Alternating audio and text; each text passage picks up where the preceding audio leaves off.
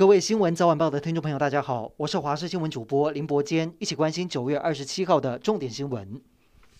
今天国内没有新增本土确诊，但是有一例八十多岁的死亡个案，因为有慢性病住院治疗两个多月，还是不幸死亡。另外有九例境外移入，其中四例打过两剂疫苗，还是遭到突破性感染。不过随着疫情趋缓，指挥中心公布松绑的场域，从十月五号开始，KTV 可以营业，但是除了喝水，其他时间都要戴口罩。而 MTV 也开放，但是人跟人之间要间隔一点五公尺，也不能够饮食。还有大家也可以上麻将馆打麻将，但是麻将桌上得有隔板，而且打麻将还要戴手套。那么大家都很好奇，这样要怎么样进行呢？陈时中说会再请经济部讨论。另外，二十二号才开始打的 BNT 疫苗接种之后发生不良事件有五例，但是详细情况庄人祥表示没有相关资料。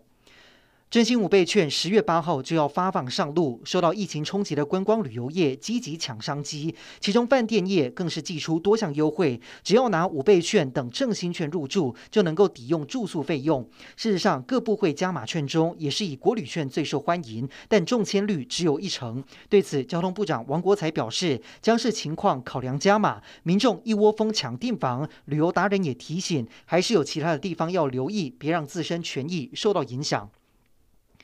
今年国庆将有大规模国防战力展演，在明天清晨，总统府上空要进行空中兵力的半兵力预演。陆军航特部的国旗机队以及旋翼机队已经在今天下午飞抵进驻空军松山基地，包括 UH 六十 M 黑鹰直升机、AH 六四一阿帕奇攻击直升机等陆军航特部各式旋翼机已经进驻到空军松山基地。他们将搭配 CH 四七 SD 运输机直升机悬挂国庆时上首幅巨幅国旗，到时候还有空军三型主力战机、雷虎小组等空中兵力，会在明天清晨七点左右依序通过总统府上空，实施今年国庆的首度半兵力预教。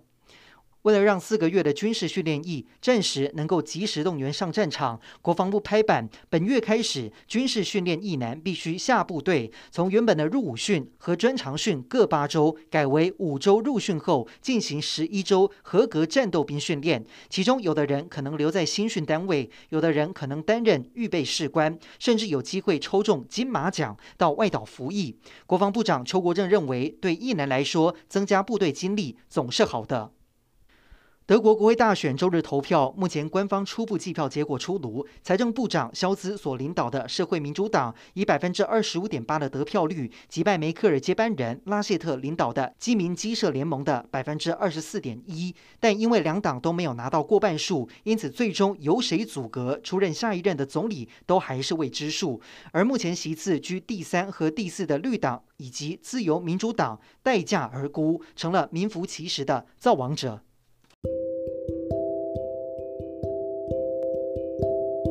以上就是这一节的新闻内容，感谢您的收听，我们再会。